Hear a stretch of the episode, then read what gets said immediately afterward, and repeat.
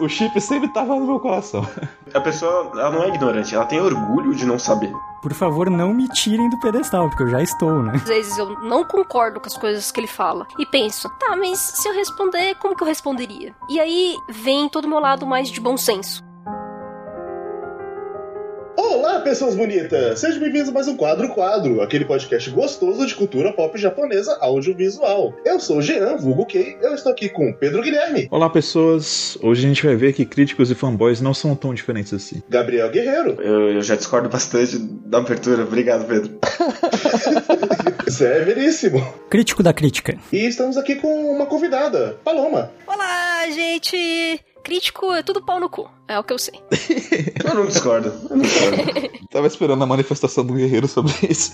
Mas então, nós estamos aqui reunidos para falar sobre crítica e personalidade. A gente vai discutir o que é crítica, a gente vai discutir sobre a personalidade da crítica e não necessariamente para ser alguma coisa super conclusiva, é mais um debate sobre. Por um momento eu tava esperando você falar. A gente vai discutir a crítica da personalidade também. A crítica da personalidade. É, talvez a gente possa criticar a personalidade também. Por favor, não sejam pessoas. É, exato, tipo, Paloma, faça um jabazinho sobre você, de onde você vem, as pessoas te encontram. eu sou a cofundadora do Chimichangas, é um site relativamente novo, lançou em agosto do ano passado. 2019, pra quem tá vendo esse cast em 2023, por exemplo. Com certa positividade, a gente conseguiu bons espaços aí, a gente fala de cultura pop no geral, né? Eu falo mais de anime e mangá, mas também falo sobre qualquer coisa da cultura nerd. Só que as pessoas acabaram me encontrando mais nesse mundo otaku e eu vivo dando meus pitacos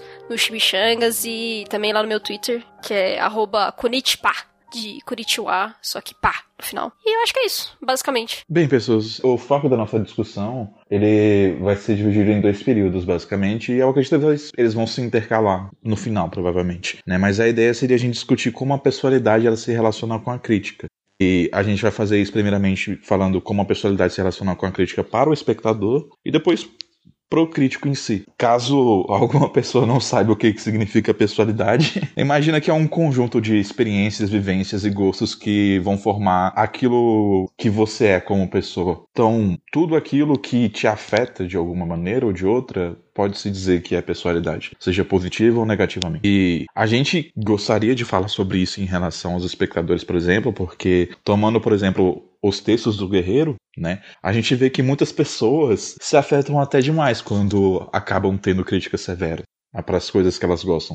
Ela meio que enxerga o objeto afetado como se fosse ela mesma. Então, abrir a discussão falando disso. E isso já acontece tem tempo no universo otaku, na real, né? Porque isso, sei lá, desde quando Naruto era Narutinho ainda, não era nem o Shippuden. Nos tempos de Orkut, as pessoas discutiam se o que, que era melhor. Era Death Note, Naruto, One Piece, saca? Uma parada assim. Aí entrava Bleach no meio também, às vezes. E vivia, tipo, mano, tinha umas treta muito tensa nessa época, porque... Também porque era um bando de adolescente falando merda. Né? Sim. Começa aí. Mas só que a gente meio que não avançou um pouco nesses discursos, eu acho sabe? Acho que as pessoas querem agir como adolescentes ainda. É, então, né? Tem, tem, tem algumas questões aí. Tem, tem a questão de pessoas que não cresceram mentalmente, tem a questão que novas pessoas vão chegando no nicho e são de fato adolescentes babacas. E tem, tem a, a licença, carteirinha de adolescente pra, pra isso, né? Pra faz, falar merda. Mas, em geral, é mais problemático quando são de fato pessoas mais velhas que aparentemente não fazem o mínimo esforço pra tentar compreender algum ponto, absorver uma crítica sem levar, como o Pedro falou, como se fosse uma crítica a elas próprias, ou às vezes é uma crítica muito específica a algum ponto de uma obra e a pessoa não consegue simplesmente absorver esse tipo de coisa, processar e ach- acha que tu tá xingando a obra que a pessoa gosta muito e tal. Uhum. Podemos dar um exemplo, talvez, aqui agora, pra gente conseguir criar um pouco mais de imagem para as pessoas que estão ouvindo. É a treta que deu com o autor de Boku no Hero, com o negócio do personagem que ele criou, por exemplo. Teve metade das pessoas que passaram pano, eu tô falando, sabe, de uma forma bem generalizada mesmo. Um gente passou pano e falou assim, ah, mas isso não é exatamente um problema, e não sei o quê. E outras pessoas, tipo, mostrando a seriedade daquilo e como que aquilo é, mexia realmente com, principalmente, coreanos e chineses. Né? E, e teve uma dificuldade muito grande da galera entender um pouco disso. E achava que as pessoas estavam atacando o autor, tipo, diretamente, atacando a Jump e assim por diante. Não, não, conseguiam, não conseguiam separar uma coisa da outra. Sim, e tem muito também um negócio que eu acho que quando você aponta alguma coisa, ah, a sua obra favorita é problemática, por ela estar tá muito relacionada com a obra, uhum. ela acaba achando que você está chamando a pessoa PC de problemática? É porque isso me lembra muito aquela sketch do Prozed, que é o cara falando, eu não gosto desse, desse, negócio. Aí o cara fala, você não gosta desse negócio? Eu gosto desse negócio. Existem pessoas que gostam desse negócio. Como você ousa não gostar? Sim. Eu acho que tem uma série de fatores, sabe? Tipo, que levam a, a esse tipo de comportamento. Um é de fato a burrice, porque para mim ignorância é, é porque para mim a diferença entre a burrice e a ignorância é que a ignorância você não sabe. É inconsciente o bagulho, né? É, você não tem conhecimento uhum. daquilo que você ainda não alcançou. Você não tem acesso àquilo. Então você não é ignorante uhum. por opção. A burrice é quando você tem meios de informação que você prefere ignorar, que é geralmente o que essas pessoas fazem. Então para mim elas são burras. E uma outra coisa é que a gente tem um problema né, muito grande com a nossa percepção da cultura e, e da otaku de maneira geral, porque ela foi marginalizada durante muito tempo. Então, assim, existe um complexo de inferioridade que as pessoas já carregam naturalmente, sabe? Por coisas bestas até, sabe? Tipo, por exemplo, uh, algo que se discutia muito antigamente, hoje em dia nem é tanto pauta assim, sabe? Mas, por exemplo, de que anime é infantil, que é uhum. bem tosco, porque existem vários tipos de demografias diferentes e obras com objetivos diferentes, públicos diferentes e tal. Mas é um, foi um estigma que foi carregado para muita gente durante muito tempo. Eu acho que às vezes as pessoas reproduzem uhum. esse medo sem sequer saber se isso é de fato uma pauta real hoje em dia ou não, porque Pra ser sincero, as pessoas que ligam para isso ligam mais para isso do que as outras pessoas que elas acham que ligam, sabe? Então, as coisas meio que vão se perdendo assim. Eu, eu lembro Orkut, essas épocas onde as pessoas sempre usavam Elfin Lied como o token de anime não é coisa para criança. Nossa, total. Nossa senhora, era o que mais tinha. Só olha como era que coisa pra criança. Era isso e Hellsing. Hellsing, não. Acho que era isso e Hellsing. Olha o de sangue que tem. É, olha só como tem sangue, olha só como é gore, como que você tem coragem de falar que isso é para criança. Aí, tipo, você vê que o plot é ridículo, sabe? É simples, como qualquer outra história de adolescente. Sim, é, você vê que quem tava falando isso era, tipo, Luiz, 14 anos. Mas ele ouve Evanescence, então ele é muito mais adulto. É. Mas é engraçado, tipo, essas coisas dessa época, elas conversam muito também com a, a nossa cultura, sabe? A nossa cultura brasileira, que eu digo. E a, as pessoas acabam se apegando demais às suas próprias experiências, né? E não notando que é um material que vem de um outro país, que tem uma outra cultura completamente diferente e as regras e valores sociais são diferentes para eles. E o contexto social no qual aquilo foi feito é diferente. Essa questão, por exemplo, que você falou do Boku no Hero, é, eu vejo muito disso nela, sabe? Sim, totalmente. As pessoas elas não têm empatia e nem, tipo, noção do quanto aquilo pode afetar as outras pessoas, porque, tipo, ela não consegue, entendeu? Tipo, não tem nada a ver com a cultura dela, não tem nada a ver com a vivência dela, tipo, zero, sabe? Então, tipo, pra ela, sei lá, o chinês vai absorver a mesma coisa que eu absorvi. Então, tipo, ela não deveria se afetar por isso, ou alguma coisa próxima disso. E como não tenho essa vivência para sentir esse tipo de empatia por essas pessoas, mas eu tenho essa paixão quase cega por essa obra, então de que lado eu fico de passar todos os planos possíveis para a obra, né? Isso, exatamente. É o que acontece muito, por exemplo, com Nobuhiro Atsuki, né? Do Rurouni Kenshin. Tipo, as pessoas elas não conseguem entender a problemática que é a pedofilia no Japão e o tema em si, né? A pedofilia ocidental também, cara. Tipo, o que a pedofilia não muda, sabe? Tipo, o que ela significa não muda, se é no Japão ou se é aqui. É, é a forma com que a sociedade lida com a pedofilia. Então, que, tipo, aqui no Brasil, a gente tem uma, digamos, é, um asco muito forte, um nojo muito forte por pedófilos em si, mas quando a gente fala sobre pedofilia no Japão, as pessoas normalizam isso. Tipo, ah, mas é porque os otaku gostam dessas coisas mesmo, né? Tem colegial com calcinha, e eles criam vários conteúdos com isso, e isso, tipo, eles acham isso normal, então, tipo, tá bom, sabe? Uhum. Como se isso fosse tipo, ok lá também, sabe? Como se isso não fosse crime lá, como se, tipo, a justiça não fizesse nada, como se não tivesse leis e assim por diante. É por isso que o Nobuhiro Watsuki foi preso, né? As pessoas acham que, tipo, ah, tá, mas se, se tem outras obras, então, tipo, ah, tudo bem, ele não é tão ruim assim, sabe? O Watsuki, ele não é tão criminoso. É, tanto que quando a gente tá gravando aqui, tá começando a levantar uma polêmica de novo aí nos últimos dias, porque ele teve uma entrevista junto com o Eiichiro Oda, do One Piece e tal, e no ocidente, especialmente, o pessoal tá criticando muito Nossa, o Oda por causa muito. disso. Não, essa entrevista parece que ainda vai acontecer. Eu acho que vai ser agora em março ou em abril. Eu não lembro exatamente a data. É, pelo fato de um se encontrar As pessoas não estão conseguindo entender. É, do tipo, caralho, velho. Tudo bem que o Oda foi assistente, né? Do, do Atsuki, mas tipo, Foi. cacete, Oda, você vai, sério, você vai aceitar, tipo, fazer entrevista do lado de um pedófilo. É, tipo, É. na nossa cabeça fica muito difícil de entender e aceitar que o cara realmente cometeu um crime e ainda assim a editora aceitou ele de volta. É, e ainda curioso. assim as pessoas estão consumindo ele, sabe? Tipo, não, Uhum. não era pra isso acontecer. É que Inclusive- sendo um pouco advogado do diabo também, como a gente falou das diferenças de contexto onde as coisas ocorrem e que ao mesmo tempo, tipo, a pedofilia é igual aqui e lá, mas o tratamento é, é É diferente. diferente, exatamente. Na verdade, se for ver, o Atsuki ele pagou pelo crime dele, sabe? Embora no ocidente seja meio que É. consenso que seja um absurdo tipo de pagamento e tal, mas é, Uhum. dentro do contexto japonês ele Sim, ele cumpriu a, a sentença. As coisas Mas- são tão diferentes que, por exemplo, teve a polêmica do Judgment, o jogo que um dos autores do jogo ele foi denunciado por usar drogas e beleza, a SEGA teve que trocar o ator, o jogo adiou por causa disso. Teve uma caralhada de coisa e pedido de desculpas, porque meu Deus, a gente não quer se envolver com uma pessoa que usou Usar drogas. drogas. Como assim? E conta pra gente aqui, ah, beleza, a pessoa usou drogas. Outra terça-feira, né? KKK. É desse jeito mesmo. E aqui no Ocidente como como um todo, tipo, principalmente atores e pessoas mais famosas, quando entram nesse universo de drogas e as pessoas começam a ficar muito dependentes, você, você realmente, tipo, a, a forma de lidar é completamente diferente. Ao mesmo tempo que é, as pessoas tentam meio que dar um apoio, tipo, emocional, no caso, tipo, mano, sai dessa, ou alguma coisa do tipo. Parece que os fãs, principalmente de, de cantores, eles sentem também muita dor do, do cantor ou alguma coisa assim. Um exemplo que eu posso dar é, foi com a Amy Winehouse, né? Que, tipo, foi uma coisa que você via que todo o fandom, a comunidade que gostava da, da cantora, sofriam junto com ela, digamos assim. E meio que tentavam dar essa assistência pra ela sair daquilo. E, e você vê que, tipo, essas questões no Japão, principalmente com drogas e mentais, né? Problemas com depressão e tudo mais. Isso é tido com, tipo, as pessoas se afastam, né? Do tipo, eh, não, eu não quero saber disso, eu não quero cuidar de você, eu não, eu não quero falar disso, sabe? E, e torna as pessoas muito solitárias. Então, digamos que é, tipo, é completamente o oposto a forma com que as pessoas lidam com essas coisas. Lá a pressão, né? A pressão social, ela é muito maior sobre o indivíduo do que aqui.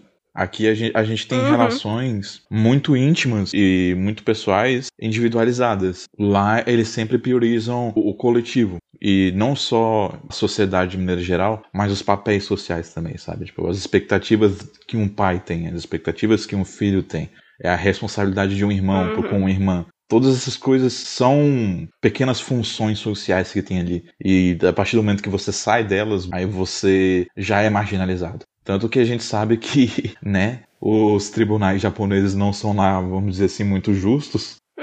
É, eu acho que é interessante deixar linkado. Talvez vocês tenham lido aquele texto do Phoenix Wright e a advocacia, o direito, né, no, no Japão. Cara, a, a autora que fez esse texto foi maravilhosa, porque ela pegou tanta referência massa pra explicar mais ou menos como é que o direito funciona no Japão. E, tipo, lá é uma coisa extremamente elitizada, muito elitizada. E, e é bem parecido com algumas coisas do Phoenix Wright, sabe? Tem, tem algumas coisas realmente, tipo, de como que as coisas funcionam no Japão. E isso é muito legal, porque, tipo, você vê que lá as coisas realmente põe na base do elitismo, sabe? Tipo, quanto mais rico a pessoa for, quanto mais conhecida ela for, quanto mais, enfim, pode ser famosa ou não, né? Pode só estar tá no sistema financeiro, por exemplo, ser rico pra caralho, mas não ser conhecido. Essa pessoa vai, tipo, ela vai ter um tratamento completamente diferente na justiça. Sabe? E lá é muito caro também você pagar pra ter seus direitos, pra você ter um advogado e assim por diante. É uma coisa, tipo. Acho que até por isso. Isso- meio que inibe também as pessoas meio que de cometerem crimes, sabe? Porque, tipo, se cometer crime, fudeu. fudeu É. muito. Porque, tipo, não tem muito. Se ela não tiver dinheiro, fudeu. Ela não vai ser. Não vai ter nenhuma assistência. Tem a questão de que inibe um pouco, né? E tem também a questão de que eles mascaram muita estatística. É, que, tipo, nada tá acontecendo. É uma coisa que, que a gente pode voltar pra pedofilia, sabe? Do tipo, ah, a gente nem prende muito pedófilo, nem tem muitas dessas coisas, esses crimes e tudo mais, tipo, é, nas nossas estatísticas, mas você vê que, tipo, é um problema social sério, sabe? Você vê várias estudantes do, do colégio falando sobre assédio sexual nos trens. Tipo, você tem uma cacetada de, de comercial e apps e, e, tipo, mulheres falando sobre isso lá no Japão. E ninguém dava foda sabe? Tipo, foda-se. E puxando de volta para puxando um gancho aqui para nossa pauta, digamos, que eu comentei mais cedo de as pessoas não conseguirem absorver uma crítica a algum aspecto de uma obra sem se sentirem atingidas por isso. É o que rolou bastante na época do Goblin Slayer e de outros animes do tipo. Do tipo não, mas que tiveram é, cenas do tipo com abuso etc., onde o fato de tu criticar um aspecto específico da obra, a despeito de todo o resto, a pessoa entende como uma ofensa pessoal a ela, que ela não poderia, como se estivesse alijando ela de poder consumir aquilo que ela quer ou algo assim. Não, o, o pior de todos os argumentos é o, o mais burro de todos, que é aquele que fala que, ah, mas vocês querem censurar tudo. É, exato. Sim. Era isso que eu ia comentar. De, tipo, as pessoas adoram. Tanto no texto do Tateno Yusha quanto o texto do Goblin Slayer, teve muito gente falando ah, vocês Sim. querem censurar a obra. Vocês não querem que a obra continue, vocês querem que o autor morra de fome. Sim, e eu acho gritante porque o Kay, ele fez um texto sobre isso, né, também, e ele deu um exemplo de uma cena de estupro que é bem feita, que tem empatia pelo personagem que está sendo colocado ali, sabe? Que trabalha essa empatia no, no, no leitor, no espectador também. Então, assim, existem muitas formas de abordar isso com tato. E as pessoas Exatamente. criticarem isso não é censura. É só mostrar que, tipo, uhum. a pessoa fez merda. Exato. Então, a gente acabou de falar, deu um, um, básico de como que é esse contexto no Japão sobre pedofilia, de como é um assunto sério, social, que, tipo, mexe muito com o emocional de mulheres, principalmente do colégio. E aí você vê vários animes fazendo isso de uma forma totalmente normatizada, sabe? Do tipo, ah, acontece, tá tudo bem, sabe? É sem o mínimo tato. Então você vê que, tipo, alguma coisa tá errada, entendeu? Isso não é normal, isso não é. Isso não é positivo, né? Digamos assim. É, isso não significa que, por exemplo, a obra inteira a gente pode jogar lá no lixo por causa disso.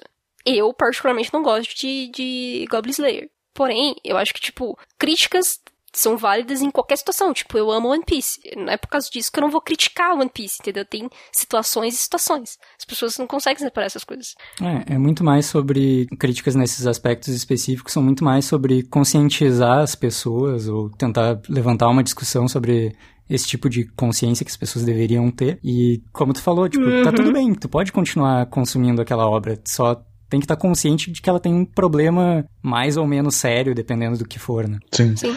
É, para dar um exemplo para as pessoas, o Guerreiro, o Zé e o, e o Kay, eles sabem muito bem o quanto que eu amo área Tipo, é, é, a melhor coisa que eu já vi na minha vida, é a melhor obra que eu já consumi. Eu amo, eu amo com hum. um calor que eu não sei nem explicar. E... tá até se abanando ali. e o negócio é, a autora diária, a Kozue Amano, ela também tem um outro mangá, né? Que eu gosto muito também, chamado Manchu. E eu gosto muito também da. Ai, a Manchu! Ai, então é a mesma autora, que legal. A Manchu é muito legal. Sim. Ah, uma pessoa que assistiu a Manchu, já fico mais feliz. Eu fiz um texto sobre ele, inclusive tá no site, falando o quanto que eu gosto de Manchu, sabe? E o quanto que é pessoal para mim e o quanto que eu gostaria de apresentar ele para outras pessoas. E aí chega no ponto, tipo, a Manchu para mim foi uma das melhores obras que eu assisti em 2016, que foi um ano foda. Foi um ano incrível. A gente estava conversando sobre isso ontem, eu e o Guerreiro. Foi o ano que teve Hakugo, a gente teve a segunda temporada de Euphonium, a gente teve Sangatsu no Lion. E, tipo, pra mim a Manchu tava junto com eles ali, no destaque das coisas. Uhum. Só que aí veio a segunda temporada depois. E algo que a autora, que é a Kozuya Mano, que é uma pessoa que eu acho que é iluminada para muitas coisas nessa terra, ela demonstrou o lado ignorante dela. Por quê? Por causa do final original do anime de Manchu da primeira temporada, é, muitas pessoas achavam né, que um relacionamento romântico entre as duas personagens centrais seria viável, sabe? Uhum. Porque. Eu tô, eu tô te entendendo é. agora, eu tô te entendendo completamente. E aí, e aí ela chegou logo depois disso e ela introduziu um personagem masculino para virar o par romântico de uma outra dessas garotas. É, e é, detalhe que é um garoto que é menor do que ela, mas tudo bem. É menor de idade, é do ginásio. Sim, é. eu acho que ele tem 11 e ela tem 17. É ridículo, Nossa, é ridículo, é ridículo. Sim. É ridículo. Eu lembro claramente desse episódio que ela quebra completamente as expectativas de quem tava torcendo pela Picari e eu esqueci o nome da outra. A Teco. A Futaba, ela chega lá e fala assim: Ah, tá, pro menininho de 12 anos. Ah, então quer dizer que você ama também a Picari, só que você ama ela de um jeito diferente do que eu amo, né? Porque eu amo ela como amiga. Gente, eu fiquei fula da vida quando eu, quando eu vi esse episódio, que eu falei assim: não é possível isso, não é possível eu cair nesse bait maldito. Ela não fala, tipo, que eu amo ela como amiga. Ela fala, ah, você ama ela de um jeito diferente do meu porque você é um garoto. Dando a indicar. Isso, exatamente isso. O amor romântico só pode existir entre um garoto e uma garota. Que não poderia É. existir entre duas Sim. garotas. Eu acho que, sabe, eu tô apelando aqui até um pouco pra minha ingenuidade. Eu acho que é, ela partiu de um ponto de ignorância, sabe? E talvez assim de um sentimento de, pô, mas não é isso que eu tô querendo dizer com a minha história e tal. Mas não muda o fato de que ela errou, sabe? Não muda o fato de que isso é algo completamente idiota. E eu continuo amando a área pra caralho. Tipo, é a melhor coisa que eu já assisti na minha vida. Eu continuo amando a Kuzue amando, apesar dos erros dela, sabe? Uhum. Mas ela Sim. cometeu esse erro. E talvez ela tenha esse preconceito dentro dela que ela tenha que quebrar. E admitir isso Total. é, pra mim, é eu me relacionar bem com aquilo que eu consumo. É uma boa forma de administrar minha personalidade. Mas eu acho que é, eu acho que é o resumo, mas eu acho que a gente pode tirar pelo menos desse cast, porque as pessoas elas podem amar as coisas, mas só que tipo as coisas têm equilíbrio, sabe? As coisas têm limite. Você pode ter o seu senso crítico e gostar de alguma coisa, tipo uma coisa não, não, não exclui outra. Entendeu? Acho que, acho que as, as pessoas às vezes elas se sentem culpadas de falar mal das obras que elas amam, sabe? Às vezes. E, gente, não é, não é isso. Você pode apontar uma coisa que te incomoda, que você acha que é errado, mas mesmo assim continuar gostando daquilo ali, entendeu? Eu acho que é mais ou menos a mesma coisa que eu posso falar com One Piece, sabe? Eu amo One Piece. One Piece, tipo, moldou meu caráter a adolescência inteira. Só que, cara, eu fico puta com o Oda quando ele não, não faz a Robin lutar, quando ele não dá espaço pras mulheres, quando ele mostra um pouco daquele machismo velado dele no, no mangá, sabe? Então, tipo, gente, tem sagas e sagas e sagas, já passou sagas e sagas e sagas, e, tipo, a Robin não luta. Aí você fala, cacete, você tem um bando pirata num shonen battle e você não faz as porra lutar. Mas você tá querendo fuder, Oda? Sabe? Então, tipo, eu ainda gosto de One Piece. A gente nem pode atribuir isso tudo só a contexto cultural, porque existem tantas mulheres fortes e tantas mulheres lutando em animes, e seja com personalidades é, mais agressivas, com personalidades mais dóceis. Tipo, tem muitos tipos de personagens femininos diferentes que participam ativamente de ação. Então, não existe uma É, não, desculpa e outra- boa pro Oda excluir esse tipo de coisa. Não tem. Eu acho ótimo, porque quando eu entro nessas discussões eu falo, cara, tem várias histórias que são ruins pra cacete, mas as meninas lutam. É só ver Farteio. Tipo, cara, eu detesto Farteio, mas quando eu vejo as minas lutando, eu amo, entendeu? Eu quero ver aquilo, entendeu? Então, tipo, eu, eu nesse ponto Farteio é melhor que One Piece. Aí as pessoas ficam putíssimas comigo quando eu falo isso. Mas, tipo, gente, é real, sabe? O Mashima põe as meninas pra lutar. é, exato. Tipo, todas as mulheres lutam em Farteio. É porque no, no final das contas é, é uma guerra meio tribal, assim, que é tipo, como é que eu vou falar mal da minha coisa favorita? Eu estou dando os pontos pra outra coisa favorita do outro cara? Claro que não. Sim. A minha coisa favorita é, a mais favorita. É uma passionalidade que se desenvolve que acaba gerando uma, uma defesa total e restrita de tudo aquilo que eu gosto contra tudo aquilo que os outros gostam e que, sei lá, por algum motivo as pessoas às vezes desenvolvem até rivalidades bobas entre as coisas. O, o My Anime List é um exemplo disso, sabe? Ah, sim, é, é uma batalha de egos, praticamente, né? Não é um negócio sincero. Eu aprecio demais as pessoas criarem fake pra subir nota das coisas no My Reach. Cara, eu, eu fiquei com ranço do- dos fãs de Fullmetal Alchemist por causa disso. Dos fãs de Fullmetal Alchemist e Gintama, porque, tipo, véi, pra quê? Como se isso mudasse alguma coisa, sabe? Tá, Fullmetal ainda continua sendo uma das obras mais importantes. Não mudou nada, sabe? É, Isso é muito uma coisa de rede social que o maldito algoritmo faz com que você só vai ter relevância se você falar que algo ou é maravilhoso ou é horrível. Então ou é 10 ou é 0, não importa as outras notas. Todos os tons de cinza são desprezados. Ainda mais quando um dos que tem mais acesso age assim pra tudo na vida dele. É, eu acho que todo, tudo que tem a ver também com esse cast tem a ver com a treta que deu com falando lá do, do papel amarelo, papel branco e depois falando, tipo, falando várias outras besteiras, como sempre fala. E é aquele discurso tão raso, aquele discurso tão, tipo, sei lá, sabe, pobre, parece de adolescente mesmo, sabe? Sim. Sabe, você acha que criticar uma coisa que você falou e falar que você falou uma coisa errada é é achar que, tipo, a gente tá querendo sucesso, tipo, no seu, sei lá, sabe? De onde você tira isso, sabe? Como que você chegou a essa conclusão? É do tipo, é no mínimo, é engraçado. Mas sabe? é, é que já mostra o tamanho do ego dele quando ele acha que ele vai mudar o que a Panini escolhe, porque ele não quer. Aham. Eu acho que é mais triste ainda, sabe? Porque, tipo, tem muito desse complexo de inferioridade de otaku, sabe? Porque todo o discurso dele é passivo-agressivo. Todo, todos eles, todos eles, todos que ele fala, ele, ele já age na defensiva.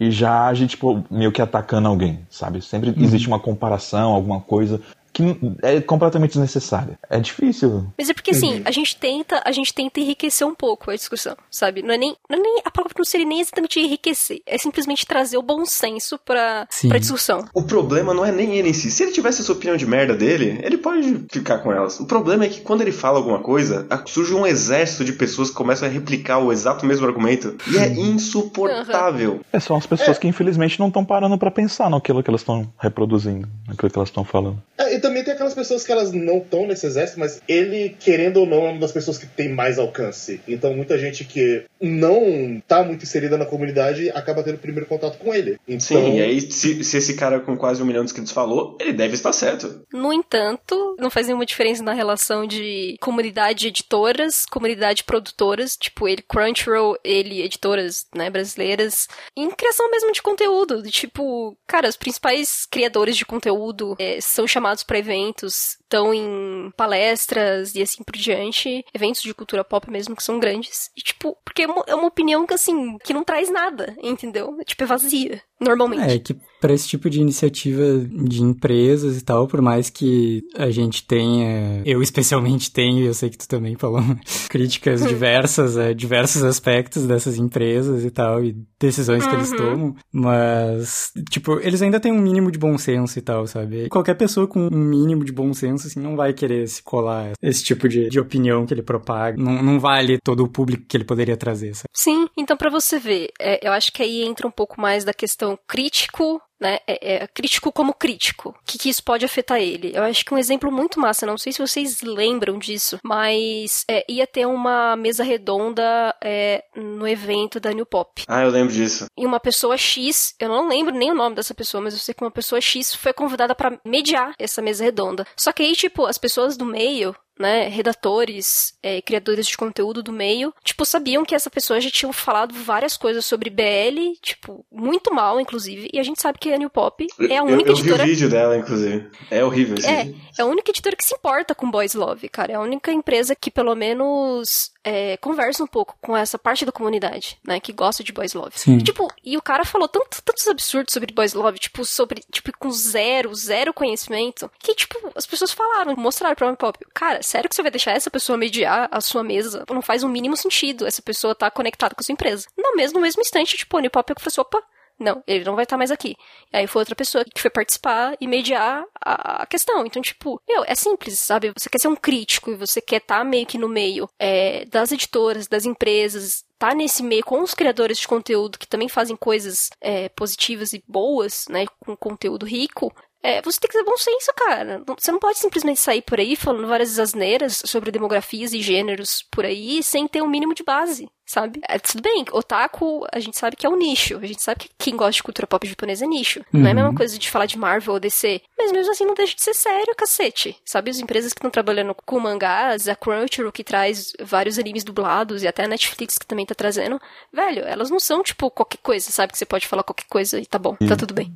Não estraga todo o esforço que essas pessoas estão tendo, né, de trazer um pouco mais de informação e cultura sobre a, a sociedade japonesa e a cultura japonesa, é, passando é, desinformações e opiniões chulas sobre as coisas. Você não tá ajudando ninguém, sabe, no final das contas. E o nosso mercado, eh, sendo bem sincero, ele melhorou muito. Porque as empresas entenderam um pouco isso, que elas precisavam criar um pouco de conteúdo. Então, assim, elas fizeram no- na base do erro. Sim, a Panini teve aquele. vários. aquele tipo Panini Drops, vários vídeos no, no canal da Panini que não deu certo, cara. Não, isso não ia bem com a comunidade. Mas eles tentaram. Hoje agora tá tentando voltar com o Instagram. Vivem fazendo várias merdas também, mas tipo, elas estão entendendo. Se elas não conversarem, se elas não falarem, se elas não criarem conteúdo, mano, elas não vão conseguir vender mais, sabe? Porque, tipo, elas não, não têm mais a TV, sabe? Não tem mais a manchete, não tem mais a TV Globinho para vender de graça as coisas que eles trazem, sabe? É diferente hoje, sabe? E, e todo mundo tá entendendo isso, até os próprios criadores de conteúdo. Então você vê, por exemplo, o Load, que agora tá no Omelete.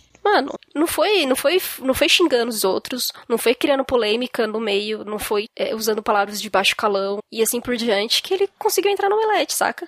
Mano, ele conseguiu fazendo vários trampos da horas, conseguiu aproximar bastante coisa da cultura pop pra favela e, velho, isso é importante, saca? Ele fez alguma coisa, ele saiu da zona dele, do tipo, tá, eu não vou fazer é, as coisas que as mesmas pessoas fazem há tanto tempo. Vou fazer um pouco diferente. Ele começou a criar engajamento de fato, e, velho, tá aí. A gente tem muitos exemplos disso, e o nosso mercado acabou crescendo exatamente por conta disso, sabe? Não foi, tipo, regredindo no discurso. Foi ao contrário. Foi falando um pouco mais, explicando um pouco mais das coisas, com bom senso. Sim. Eu acho que a gente já, já até mudou um pouco o foco da discussão pros críticos em si, e eu acho que é interessante tocar nos dois pontos, nos dois lados dessa história, porque ao mesmo tempo que a gente tem né, pessoas que por vezes são ignorantes, pessoas que são burras, pessoas que são relutantes em aceitar né, mudanças, aceitar críticas, em discernir o, o objeto de consumo da sua própria pessoa, a gente também tem um lado disso na maneira como os críticos passam suas mensagens, na maneira como ele se comunica com o seu público. E eu acho que é interessante discutir isso também. A gente já tá até meio que já entrou nessa tangente e falou um pouco sobre isso, né? Mas eu queria saber aí de vocês o, que, que vocês acham sobre a pessoalidade do crítico quando ele faz a sua crítica e quando ele se comunica com o seu público. E como isso pode ser saudável ou não, sabe? Porque mesmo entre os nossos melhores críticos, eu sinto que por muitas vezes a gente tem um discurso excessivamente agressivo. E eu acho isso péssimo para a comunidade de maneira geral. Então, acho que tem alguns aspectos aí. Eu acho que primeiro que quando tu vai para a parte de quem se propõe a, a, criticar ou fazer algum tipo de produção de conteúdo, a tua responsabilidade aumenta. Então é mais grave, entre aspas, que tu se deixe levar ao extremo pela questão da personalidade, por uma questão de deixar teus gostos e as tuas paixões sobrepujarem qualquer tipo de análise mais embasada, mais crítica, mais de certa forma, mais impessoal, talvez até. É, muito embora também não, não dê pra gente exigir, porque não existe nada como uma análise totalmente neutra, ou totalmente impessoal, ou, ou totalmente imparcial. Não tem como. É, não existe é... um, um, guia um por um da crítica perfeita. Sim. Eu, eu diria que, assim, é, pode tudo, só não pode qualquer coisa. Que é tipo, eu tenho, eu tenho um pouco de problema. Como assim? É eu tenho um pouco de problema com essa parada de objetividade e subjetividade, assim, dos dois lados. O primeiro é o cara que diz, não, porque eu sou muito objetivo. Então eu falo as coisas como se fossem fatos, quando na verdade é a opinião dele. Tipo, Sim. designs é. e coisas assim. Tipo, é, tipo, não, não existe objetividade de fato, sabe? Sim, mas aí eu tenho um problema com a outra pessoa que fala, ah, mas é tudo subjetivo. E aí ele também não trabalha porra nenhuma é. dos argumentos. E é literalmente é assim. só, eu acho bonito, então é bom. Não é, é tipo... justamente, não é 8 ou 80, sabe? Sim, e é por isso que eu, pode tudo, só não pode qualquer coisa. Que é, você tem que montar o seu argumento exatamente por não ter uma regra. Você tem que desenvolver o que você está pensando, porque só você sabe o que você está pensando. Sim. E você pode estar tanto certo quanto errado. Inclusive, por exemplo, tem pessoas que. É, eu acho muito engraçado isso. Isso é especial com o Marco, assim, que eu vi basicamente o último vídeo dele de Vilã Saga, que é ele tem a, tecnicamente a mesma opinião que a minha, só que ele chega pelo caminho completamente errado. Eu, eu acho maravilhoso. Ele chega no mesmo final, só que pelo caminho errado. Fico tentando imaginar isso. É, é, basicamente, eu dei um personagem por motivos errados e. Ah, sim, entendi. Eu acho que tem que ser realmente tipo, um equilíbrio das coisas, sabe? Não existe de fato uma total objetividade, não existe uma total subjetividade também, sabe? Você tem como explicar as coisas. Por isso que. Total subjetividade existe. Só é um problema. Sim, mas eu digo no, numa crítica. Se uma crítica é totalmente subjetiva, ela deixa de ser uma crítica já. Uhum. É, a gente também tem que separar um pouco, assim. É, é, é quando a gente fala de crítica, crítica, é, pelo menos quando a gente fala, por exemplo, crítico de cinema, crítico de livro ou alguma coisa do tipo, cara, a gente, a gente tem que separar um pouquinho a questão profissional daquilo que é opinião, né?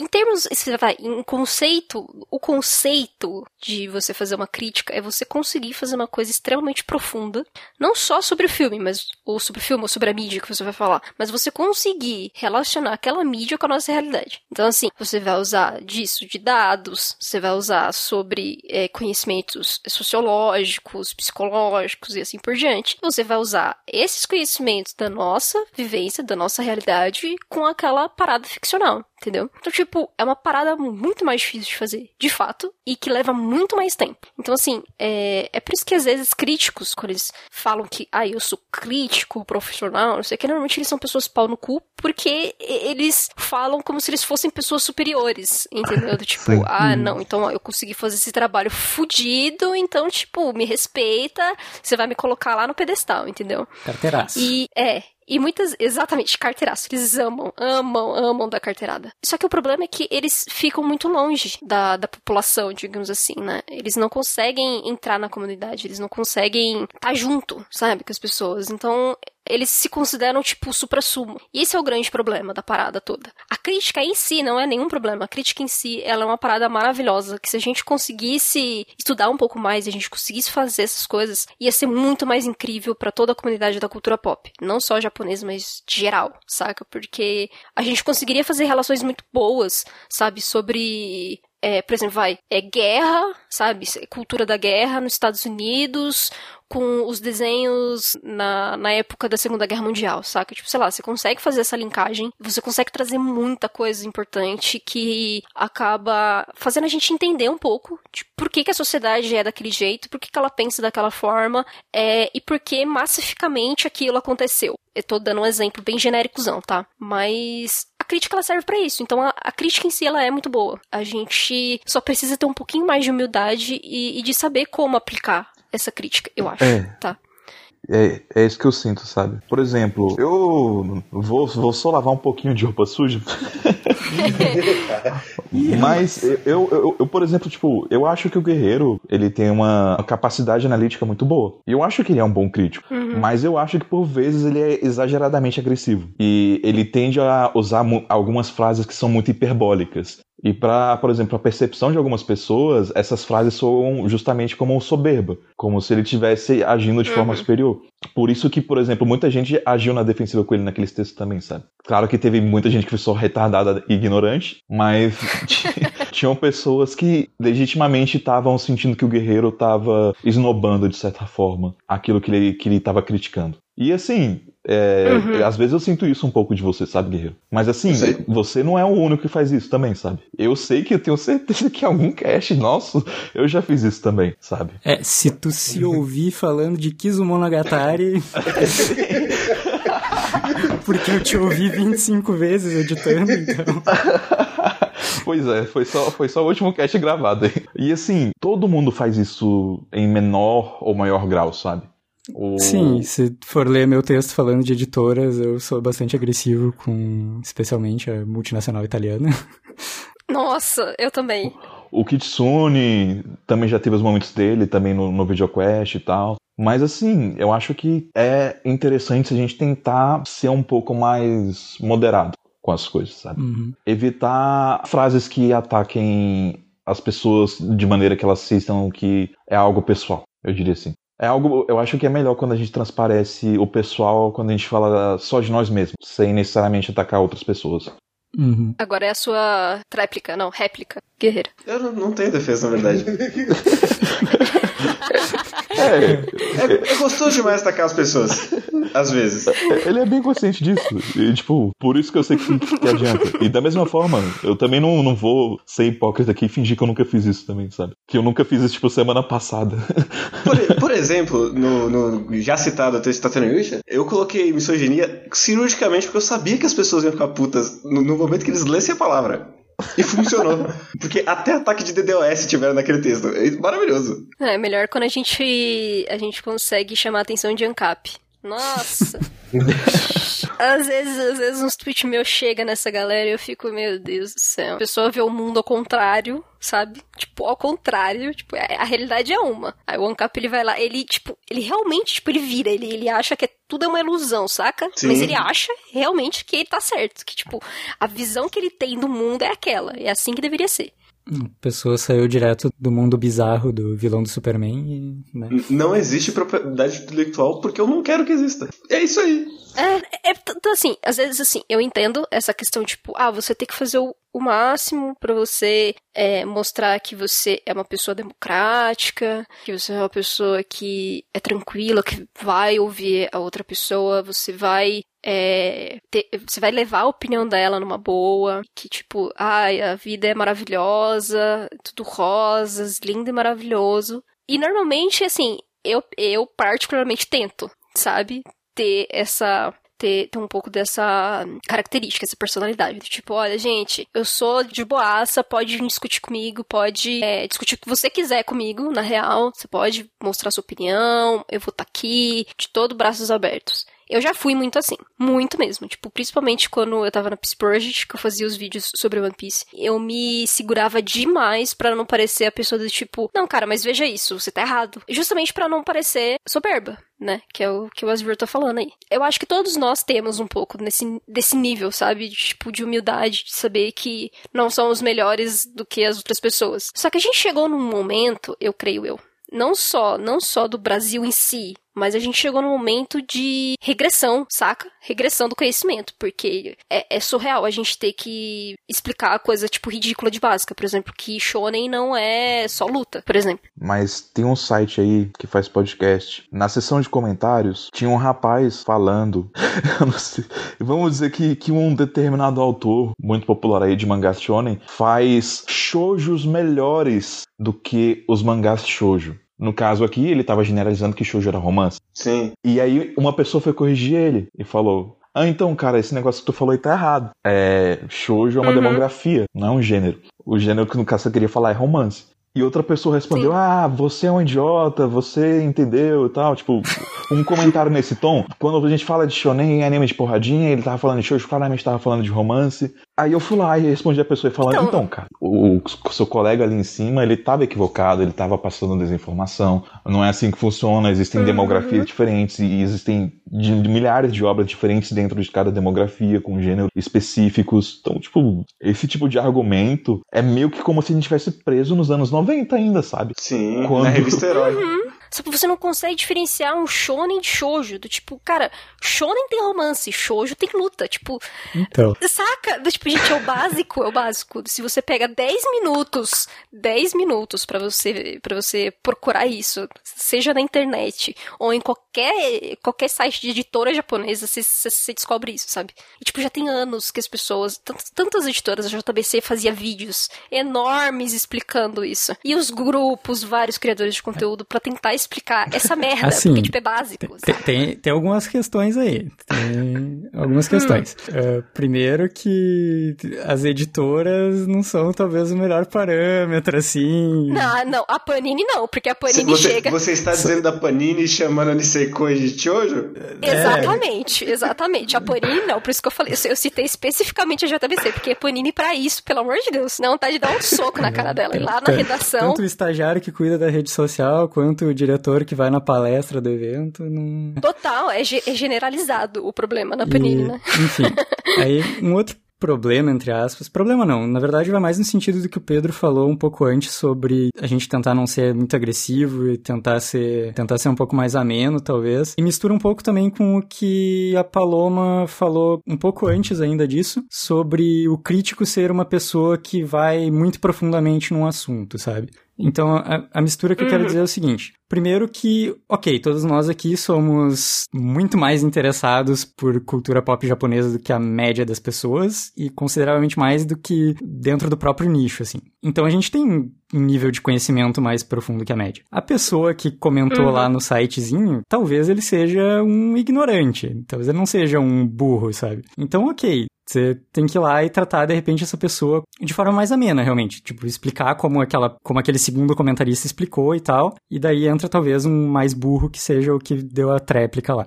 É, o, o detalhe é que, tipo, o cara que comentou, fez o comentário ignorante sobre equivaler shoujo com romance, não foi ele que respondeu depois reclamando que tinha, ente Sim, tinha sim, entendido. exato. Por isso que Foi eu, outra eu pessoa. salientei. é, O cara que fez a tréplica talvez seja meio burro, assim. Foi defender o outro, que talvez ele nem conhecia, mas ele queria defender a ideia dele. Tem uma coisa que me irrita um pouquinho nisso, que as pessoas elas falam, ah não, mas quando eu falo shoujo, quando eu falo. Você sabe que eu tô falando que é romance. E, e talvez você até saiba que a pessoa tá falando sobre romance no texto na hora que ela tá falando sobre shoujo, mas tá errado. Você que está ouvindo esse podcast agora, você já viu o tamanho do dicionário? Você viu quantas palavras tem no dicionário? Você não precisa usar cinco. Você pode usar mais. Né? Assim, às vezes você podia fazer uma coisa que deixa até mais clara. Em vez de falar shoujo, fala romance. Você não precisa de uma palavra japonesa pra falar um negócio que tem em português. É, e assim, Sim. tem duas coisas. Tipo, realmente, a gente vai entender boa parte de extrapolações de conceito, assim, mas tava indo um bom cenário até aquela terceira resposta, sabe? Que é tipo assim, ah, a pessoa usou uma extrapolação de um conceito que talvez muita gente tenha entendido, e daí uma segunda pessoa vai lá e olha só, isso tá meio errado, porque na verdade é assim que funciona. Tipo, é mais ou menos como as coisas deveriam caminhar e a gente seguir evoluindo em cima disso, né? Mas como a Paloma disse também, a gente vive em tempos de regressão de conhecimento, às vezes. Sim. Porque a, a pessoa, ela não é ignorante, ela tem orgulho de não saber. a questão da demografia, É, ainda por cima, é uma coisa tão bizarra que, tipo assim, parece que as pessoas não acreditam no quão simples é a definição disso, sabe? Sim. Não, elas acreditam que não pode ser verdade um negócio tão simples. Que a Paloma falou em 10 minutos, mas não, tipo, tu precisa de um minuto, que é olhar onde foi publicada a revista. É só isso. É, tem uma coisa que a gente falou no cast das regras de puta que pariu, que é engraçado que se as pessoas falassem sobre demografia que nem elas falam com obras ocidentais, a gente ia ter muita coisa de eu só assisto filme mais 16 psicológico. Total. Eu só leio Young Adult. Não, foi ótimo, porque eu fiz um texto no Chimichangas falando um pouco sobre a de- demografia shonen, né? Porque várias vezes, por eu falar bastante de One Piece, várias, assim, gente, foram incontáveis vezes, as pessoas enquadravam o shonen como se fosse uma, tipo, é luta, entendeu? Não, shonen é o shonenzinho mainstream de luta. Yu Hakusho, CDZ, é Dragon Ball, One Piece, Naruto, é isso que é shonen. E você fala, cara, calma. Aí eu tive que fazer esse texto no Chimichangas, porque eu já não tava aguentando mais as pessoas achando que shonen é luta, entendeu? Eu não tava aguentando, tava, tá- sério mesmo, são anos, anos a fio, anos a fio no meio. E as pessoas repetem isso Um que eu sempre gosto quando vezes. aparece é o Death Note Seinen. Eu sempre, sempre é um momento de É, calor no é, coração. sim. Aí eu fiz um texto no Chimichangas pra explicar que, tipo, gente, Shonen talvez seja a demografia mais ampla que tem. Então, tipo, a gente vê um Orange saiu numa revista Seinen, por exemplo. Então, tipo, no antes ela era shoujo e foi pra um seinen. No shonen, isso é, não dá pra ver a linha. A linha é muito tênue, na real, entendeu? Porque, tipo, você vê IHT Kimi Naru é um shonen. IHT Kimi Naru, que tem Yuri, foi lançado numa revista shonen. Então, assim, você não existe, não existe essa coisa, ah, shonen é luta. Tipo, não existe. Isso nunca existiu, na real, entendeu? Talvez isso seja uma coisa, sei lá, da década de 60. Foi quando as, as primeiras histórias começaram a aparecer. Sei lá, no máximo, numa década. E, e isso mudou, logo, tipo, na década de 70. Que aí veio Rosa de Versalhes, veio uma cacetada de coisa diferente. Ashita no Joy, que era esporte, que não lidava exatamente com aquela luta ficcional que as pessoas acham que é, sabe? E aí eu tive que realmente fazer um texto imenso explicando isso, sabe? Pra chegar na, na mesma conclusão que o, o Veríssimo falou aí, que, tipo, é só você ver onde que a, a história saiu, sabe? Na revista que ela saiu, acabou. É isso. E assim, só ter um pouquinho de mente aberta, sabe? Só, só um pouquinhozinho. Porque a questão da demografia, por exemplo, a demografia é uma revista publicada voltada para um público específico. Só que isso não quer dizer Uhum. que ela é consumida só por esse público também. Se eu não me engano, tinha saído em estatísticas recentes que a maior parte dos leitores de One Piece são mulheres. Então, Ou pelo menos uma parte bem significativa. Eu sei que Haikyuu hoje na Jump é muito lido por mulher. Assim, é, muito. acho que é tipo 70 Muito. 30, assim.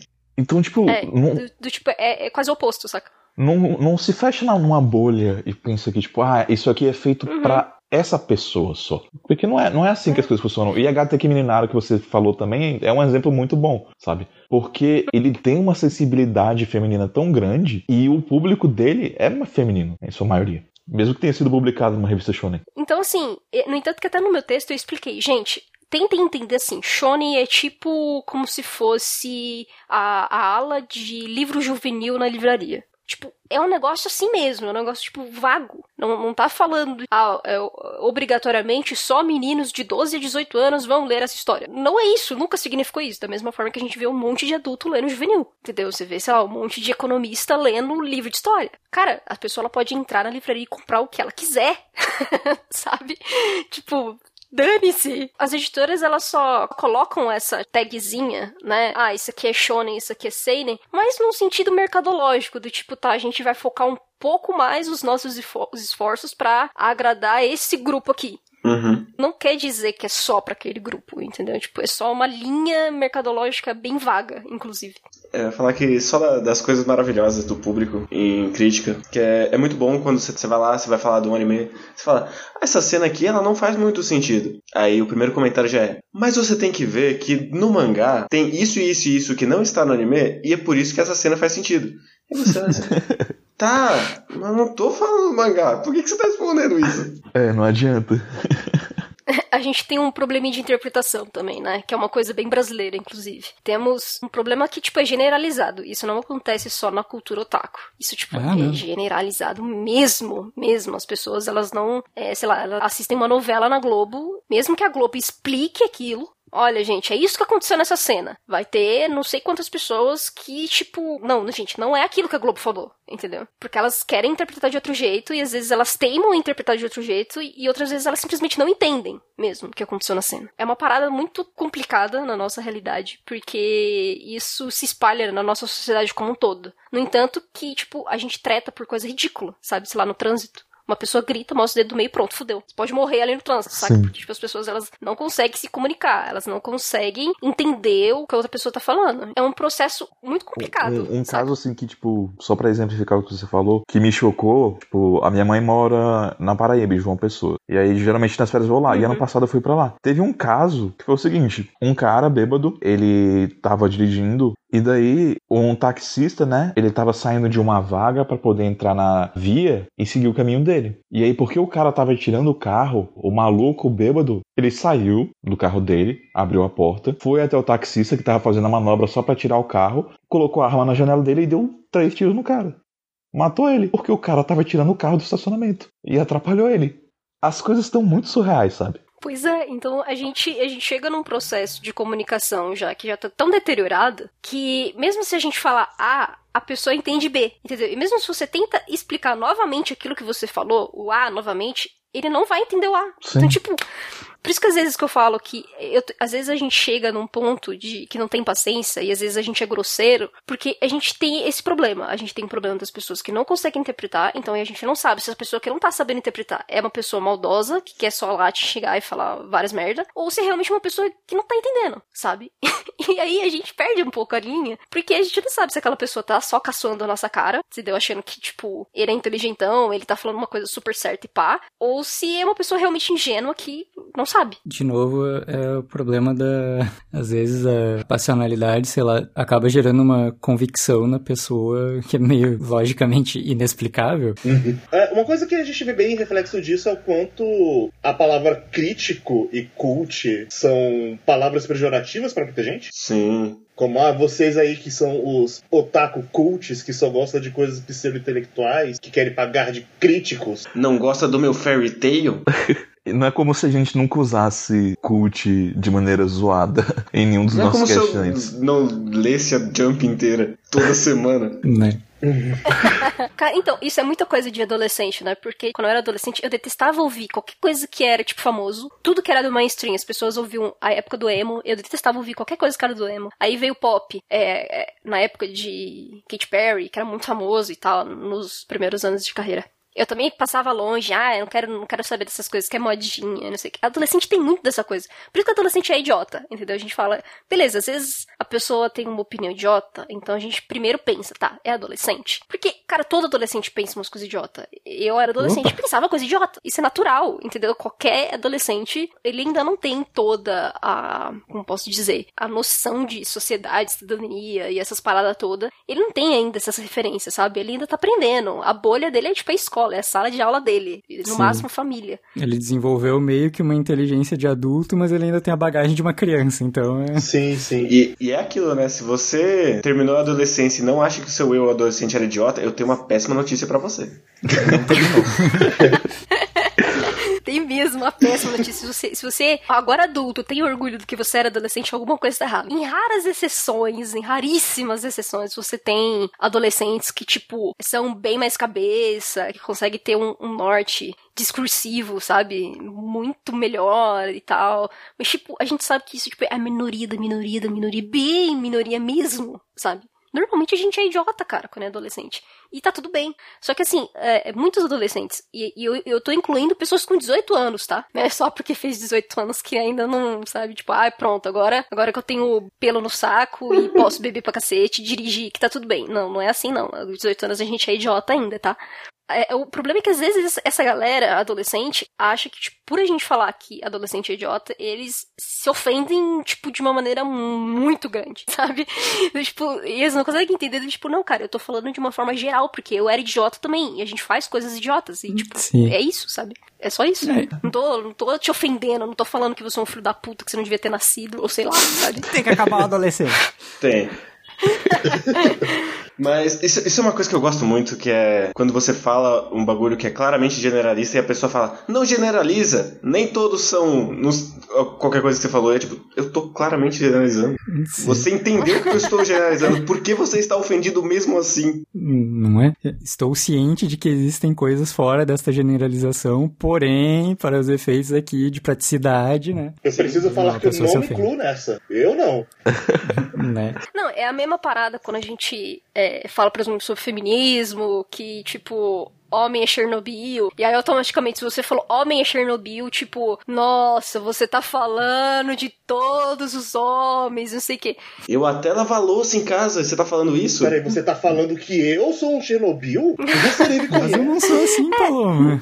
Como pode? Por que você tá falando uma coisa dessa? Você tá me ofendendo, sabe? Então, tipo, a pessoa leva de uma, de uma forma tão pessoal que você fala, cara, eu só tô falando uma coisa, tipo, básica, sabe? Se, se você tem tantos milhões que fazem tanto, tanto isso, se você tem tantos milhões que fazem isso, não sei o que, não sei o que, você vai mostrando que, tipo, pela estatística, geralmente homem é Chernobyl, tipo, você tá falando só uma verdade, entendeu? É só isso que você tá falando, você não tá falando nada Sim. demais. Se você não é, se você não faz essas coisas, mano, beleza, você cresceu como ser humano, parabéns, continue assim, vive em paz. E só uma coisa que a gente passou por várias coisas que a gente definiu aqui, digamos assim. É importante, às vezes, quando a gente faz esse tipo de generalização, que às vezes soa um pouco agressiva pra muita gente, é que, tipo assim, tu tá disposto, se a pessoa vier de boa te questionar, tu tá disposto e com mente aberta e com um discurso mais ameno pra conversar diretamente com alguém que se sentiu eh, atingido, sabe? Mas daí as pessoas, muitas vezes, elas se sentem tão ofendidas que elas vêm com uma agressividade bizarra, assim, e que não dão abertura pra te conversar, ou que não vêm com uma mentalidade mais aberta pra saber que talvez tenha um fundo de razão no que tu tava falando. Uhum. Então, aí a gente passa por dois problemas, né? Tanto do receptor quanto de quem criou. O emissor e o receptor. Porque assim, às vezes a gente tem um problema dos dois lados. Porque às vezes a gente já tá num ponto que o emissor não tá com paciência. E aí ele fala uma coisa generalista que, tipo, é meio que um senso comum, vai? Entre aspas, aí às vezes não é exatamente tão senso comum, mas, tipo, é uma coisa que, ok, geralmente as pessoas sabem. Só que é, ela não se prepara psicologicamente caso ela tenha uma resposta que ela não gostaria de ler, ou não gostaria de ouvir. Então, antes de se preparar, ela já tá com 10 pedras na mão, entendeu? Sim. Então, assim, a gente tá com esse problema, e a gente tem esse problema também na nossa comunidade otaku. E que, assim, é o que eu tô falando, e às vezes também depende muito, saca? Porque às vezes tem dia que você não tá com paciência mesmo. Mano, às vezes tem dia que seu dia foi uma bosta, um lixo, aconteceu um monte de merda mesmo na sua vida. E aí você, às vezes, você desabafa, você fala uma coisa, e aí vem uma pessoa, putz, do nada fala uma parada aleatória e se sente ofendido e que não sei o quê. Porque, ah, eu acho isso idiota, ou alguma coisa assim, já vem com esse tipo de resposta pra você. Mano, você já vai estar com as 10 pedras na mão, você já vai falar as bosta que você tem que falar. E aí, no fim, os dois lados não ganha nada, os dois lados não perdem nada, e só fica aquela merda que, tipo, velho, tá, pra que que isso existiu, sabe? Mas às vezes meio que eu acho que é, depende muito do humor da pessoa, depende muito do dia da pessoa. E, e às vezes a gente não consegue entender um pouco dessas nuances, sabe? Velho, tem dia que a pessoa não tá bem, velho. Tem dia que, sei lá, mano. Não, não- Sim. Às vezes a gente vê algumas coisas que nos irritam, às vezes a gente lê coisas que deixam a gente é, pistola mesmo. E a gente perde o filtro na hora de responder. né? Então, eu tento me afastar, pelo menos, dessas situações, porque acho que isso não faz bem para ninguém e não é saudável para ninguém, sabe? Para nenhuma das partes, nem para a parte que vai ler aquilo que você quer escrever e nem para você mesmo que tá se estressando à toa. Sim, uhum. eu concordo. É, eu acho que ter essa noção de, de, de quando é melhor se afastar é algo muito positivo.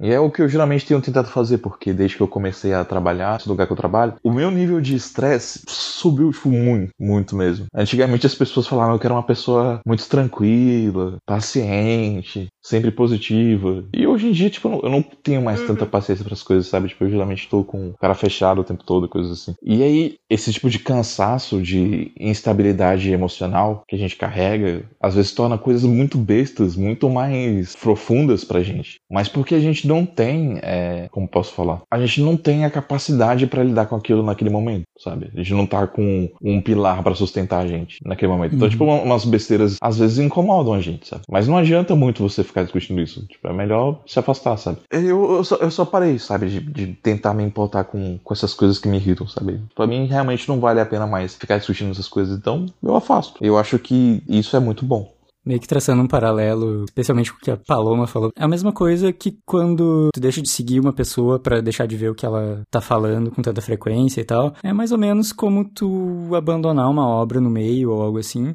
E, tipo, tu não tá necessariamente dizendo que qualquer coisa que saia dali é uma merda e que não deve nada ser levado em consideração e tal. Assim como o fato de tu estar acompanhando uma outra coisa ou seguindo uma outra pessoa, não significa que tu aprova tudo que vem dali, sabe? Que vem de parte do que a gente falou de, tipo, ter um certo pensamento crítico e não ser totalmente radical na, na avaliação das coisas, sabe? Não é ou é 100% bom ou é totalmente uma merda. É, justamente. É, por exemplo, sei lá, muita gente começou a julgar jornalistas ou, sei lá, o Guilherme Briggs porque ele seguiu o Bolsonaro quando ele foi eleito. Aí você fala, cara, beleza, assim, eu tenho um ranço surreal do Bolsonaro. Mas, velho, tipo, o cara se elegeu, certo?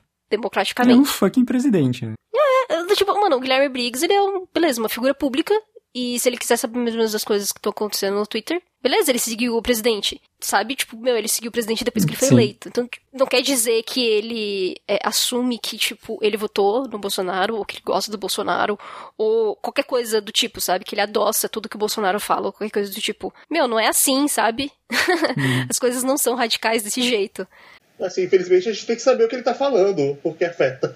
Eu não endosso nem tudo que eu falo, quem dirá os outros.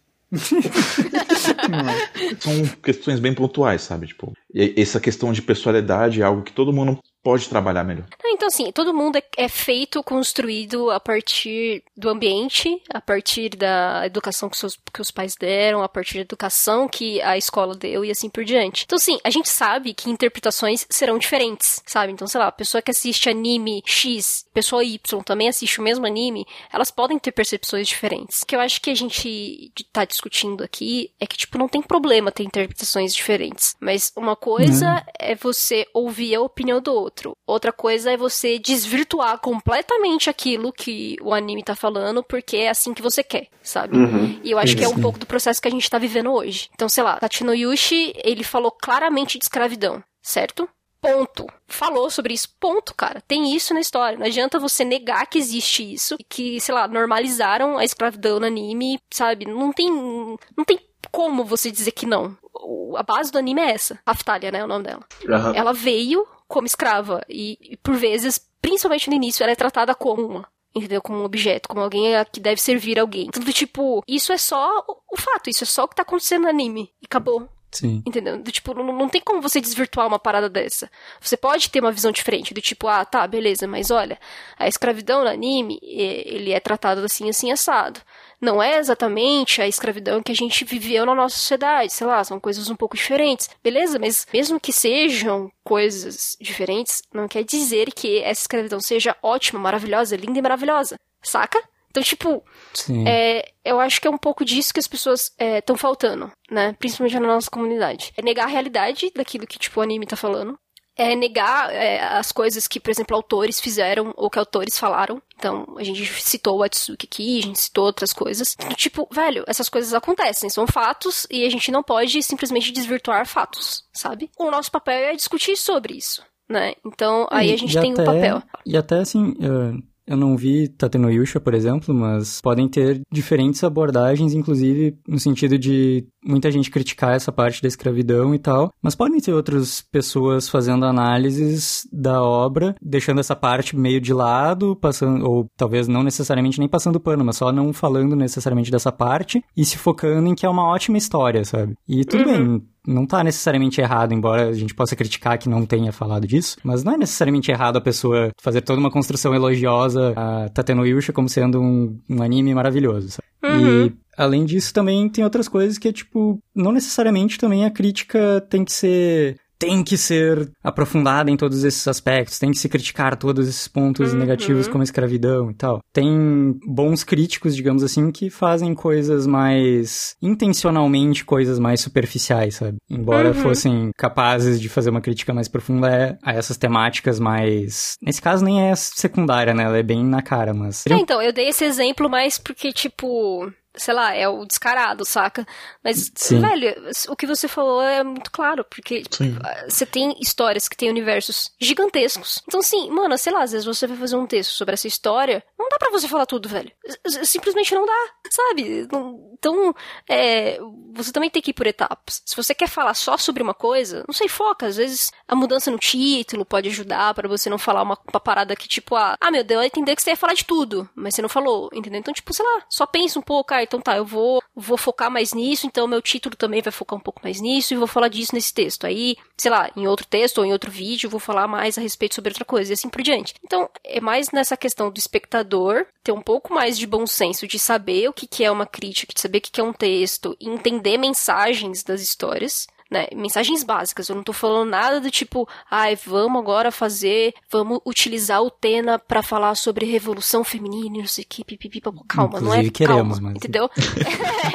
queremos, mas calma. Eu, tenho um é, texto é... meio ambicioso sobre Revue Starlight que é mais ou menos nessa vibe aí, mas... É só ter um bom senso, entendeu? Tanto do espectador quanto do crítico que tá criando aquele conteúdo. Sim. Eu acho que é mais ou menos esse o resumo que a gente queria falar aqui. É, e tá, tá tudo bem nos dois casos, sabe? Tá tudo bem quem fez essa crítica com argumentos sobre a parte negativa, tá tudo bem quem fez elogios às partes positivas, tá tudo hum. bem quem optou por fazer uma coisa mais profunda, tá tudo bem quem fez só mais superficial também. Só tem uma coisa que não tá tudo bem, que é crítico que faz crítica baseada em checklist. É uma obra boa tem que ter o quê? Tem que ter X, Y, Z. Saiu dessa forma, então é ruim. E eu acho que Sim, tá, é... tá tudo bem também, dependendo de como a pessoa argumentar e ela falar, pessoas que têm opinião opiniões diferentes e argumentos diferentes para ver aqueles pontos negativos de outra forma também. Por exemplo, eu não vi Tateno Yusha, sabe? Mas eu e o Jean, nós temos um amigo um, uma das melhores pessoas, assim, para se conversar, sabe? É uma pessoa muito consciente, muito inteligente. E ele assistiu Tata no Yoshi e gostou. E ele tem uma opinião uhum. contrária do Guerreiro. É, ele. Uhum. Eu não lembro agora o que, que ele falou. Então, essa é a parada, ele... porque, como eu não me importo com o Tata no Yusha, uhum. eu nem liguei pro argumento que ele deu, explicando por que, que a visão dele do, do que o anime retrata é positiva, sabe? É, ele, no final ele uhum que tratava de uma forma positiva, só que a gente não sabia. É. Eu, eu, não lembro por que ele falou isso. É, é, tipo assim, eu não vou validar nenhum lado nem outro enquanto eu não assistir, entendeu? Mas uhum. eu não acho que, que essa opinião desse meu amigo é necessariamente errada. Depende do que ele falar e construir. É um, é um bom arremate para a discussão que é o crítico bom não é o que concorda com você nas suas opiniões. Não é isso que faz um bom crítico. É. Inclusive, é algo que um exercício que todo mundo pode fazer, sabe? Evitar uhum. procurar coisas que vão só reafirmar aquilo que você já sente. Sim, é, inclusive, digamos assim, quando uma argumentação vai mais ao encontro da tua própria opinião, assim, tu acaba meio que só concordando e talvez, sei lá, ficando feliz e tal. Mas é uma coisa interessante, até uma explicação filosófica que se dá pra questão de, de, analisar algo, é que, tipo assim, primeiro, quando tu bate o olho em alguma coisa, a tua primeira impressão, ela é uma coisa mais instintiva, é mais a tua pessoalidade falando, sabe? A parte da crítica e tal, é quando num segundo momento tu para pra refletir a respeito daquilo. E que, teoricamente, todo mundo tem uma capacidade de raciocínio, né? Então todo mundo poderia fazer algum tipo de reflexão em cima daquilo que está apresentado para ela, depois dessa impressão inicial. Como o Pedro falou, é, é, muito interessante às vezes tu pegar uma pessoa que faça uma boa argumentação que vá contra aquilo que tu acredita, mas que ela te levanta alguns pontos que te faça pensar, sabe? E daí uhum. não necessariamente tu vai passar a concordar com aquela pessoa, mas tu te amplia teus horizontes, sabe? Sim. Diga, ah, ok, talvez eu não estivesse totalmente com razão, sabe? Talvez tivesse alguns aspectos diferentes do que eu pensava. E às vezes você reafirma a sua opinião e seus gostos vendo alguma coisa contrária à sua. É, Sim, mas com, com novos argumentos a partir disso, né? É, você vê alguma coisa negativa sobre alguma coisa que você gostou muito, você entende porque ela tá falando que aquilo é negativo, e às vezes o que ela tá falando negativo por algum motivo é o que você gosta. E você vai argumentar sobre Uhum. isso, e você passa a entender melhor a sua obra e entender um pouco melhor seus gostos. Então, Sim. Sim. É, inclusive eu acho que é uma coisa que tá acontecendo muito com Demon Slayer, né? Kimetsu no Yaiba tá estourando, e aí você tem uma ala que um monte de gente criticando, falou assim, ah, porque é só mais um, não tem nada demais, e assim por diante, e você tem outras pessoas que gostam demais daquilo. A minha experiência foi com Sim. anime, porque eu não li o mangá ainda. É, dizem que são realmente coisas diferentes, você tem experiências diferentes, porque o traço é bem mais poluído no mangá, e algumas coisas não são tão claras, digamos assim, como ficam no, no anime, né? E isso que deu uma grande força pra Kimetsu, porque a animação realmente é muito boa. Mas só que a minha experiência foi muito positiva, pelo que eu assisti, sabe? Eu não esperava o supra-sumo de nada, não esperava um masterpiece e nada do tipo, mas me satisfazia demais, sabe? Eu gostei bastante daquilo que me foi dado. Aí entra mais naquela parte de que o Kay falou agora há pouco, de aprender mais sobre seus gostos, sabe? É ver uma coisa que, tipo, não é nada demais, mas às vezes isso me incomoda. Mas não é nada demais, sabe? Pra outra Uhum. pessoa pode ser algo não necessariamente positivo, mas pode não incomodar em nada ela, sabe? Sim, exato. Nem sei se eu deveria falar dessa anotação idiota, mas eu acho que tem uma forma muito legal de você ver esses diferentes tipos de perfis de pessoas, que é quando você vai se engajar com o público de comédias românticas, especificamente de mangá e de anime. Porque Hum. você, vamos separar assim, como se fosse a crítica boa e a crítica ruim. Você pode ter um romance bom e um romance ruim. E daí, por exemplo, pro romance bom, você vai ter pessoas que gostam do romance porque a personagem que eles gostam ganhou, outros que reconhecem que mesmo não sendo a escolha deles, foi uma boa construção e a personagem ganhou porque Uhum. merecia ganhar. Outros não gostam porque, foda-se, não foi a personagem que eu queria que ganhasse, então é uma bosta. Mesmo que seja bom. E você tem um romance ruim, que é pessoas que acham que é bom só porque a personagem que elas gostam ganhou, que não aceitam que uma pessoa diga o contrário. Alguns que tem, tipo, pô, não foi legal, mas pelo menos a personagem que eu gosto ganhou, sabe? Uhum. E algumas pessoas que são só absurdamente loucas e não aceitam o que é ruim, porque elas investiram tanto tempo naquilo e não tiveram nenhum retorno do investimento que elas perderam a sanidade. Nossa. Enfim. mas então é isso. Isso aí foi crítica à personalidade e romance. Ou algum outro título, não sei. Foi, foi, um- foi um bom papo de aleatório. E a gente precisa voltar aqui pra falar depois de fandom, de shipping e de teoria. Wife Wars. Sim, Oh, nossa, cara, o de chip. Eu, eu sou um chip fag eu sei. enorme. Somos É, dois. Eu, eu, eu quero entender o conceito de chip que eu não entendo. Eu peço perdão. Ah, cara. é, Mas é, Paloma, obrigado, de verdade. Você é sempre bem-vindo aqui. Ah, eu que agradeço, o papo foi muito bom. Mas de qualquer forma, pra reforçar, faz o seu jabá de novo, Paloma. Ah, então, fazer o, o jobzinho, né, maroto? É, eu sou cofundadora lá do Chimichangas, é um site de cultura pop, não só japonesa, tá? Mas eu falo especificamente de mangá e anime. Também participo bastante lá no, no Twitter, dou meus pitacos sobre o que eu leio, sobre o que eu vejo e assim por diante. E se vocês quiserem seguir lá, é só é, seguir o Chimichanga Site, né? Arroba Chimichanga Site no Twitter. No Instagram também é a mesma coisa. E eu, particularmente, Konnichiwa, que é tipo Konnichiwa, só que pá no final. Muito massa. Eu adorei essa, essa arroba nova, nossa senhora. Então é isso. E, e é isso. Mas é isso, gente. Agradeço muito o convite. até a próxima, pessoas. E Até a próxima. é só pra avisar pras pessoas que o próximo cast é Dororedoro. É verdade. E é um mangá enorme, então já se preparem. Vocês já foram avisados antes. Sim. Não é um anime. Último aviso. É um mangá. Só isso. E só isso. Cara, eu nunca li Dororedoro na minha vida. É bom? Vale a pena? Sim. Eu não comecei a ler ainda, vou descobrir. O Pedro tá dando um alto recado. Sim. Nossa, esse mês eu, eu vou ter que tirar tempo do cu, que eu tenho que zerar Final Fantasy VII e tenho que fazer. Ah, você queria com isso aí. É, ô, ô, ô, ô, Guerreiro. Eu avisei antes, bastante. Se vira aí, rapaz. Tava de férias É. até ontem, meu filho.